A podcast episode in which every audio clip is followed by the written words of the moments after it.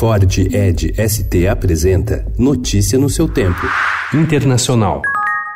Sanctions imposed through the executive order that I'm about to sign will deny the Supreme Leader and the Supreme Leader's office and those closely affiliated with him and the office access to key financial resources and support.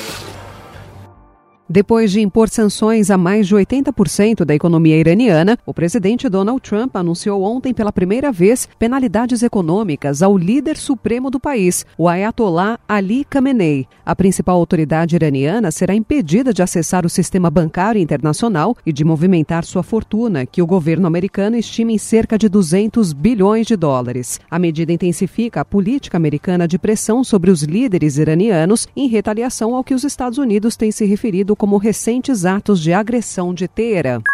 Os líderes de Índia, Rússia e China se encontrarão durante a cúpula do G20 em Osaka, no Japão, no final de semana para discutir questões de segurança regional e medidas práticas para evitar o impacto financeiro da guerra comercial promovida pelos Estados Unidos contra os chineses. O encontro foi definido ontem após reunião entre o primeiro-ministro indiano Narendra Modi e o presidente russo Vladimir Putin.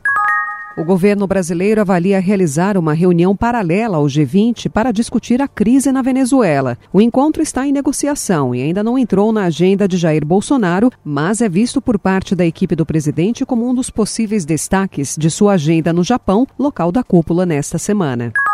O México enviou ontem 15 mil soldados e policiais para a fronteira com os Estados Unidos para cumprir o acordo firmado com o presidente Donald Trump e frear o fluxo migratório. Além de interceptar imigrantes que estiverem viajando pelo México, os agentes também terão a missão de impedi-los de cruzar a fronteira.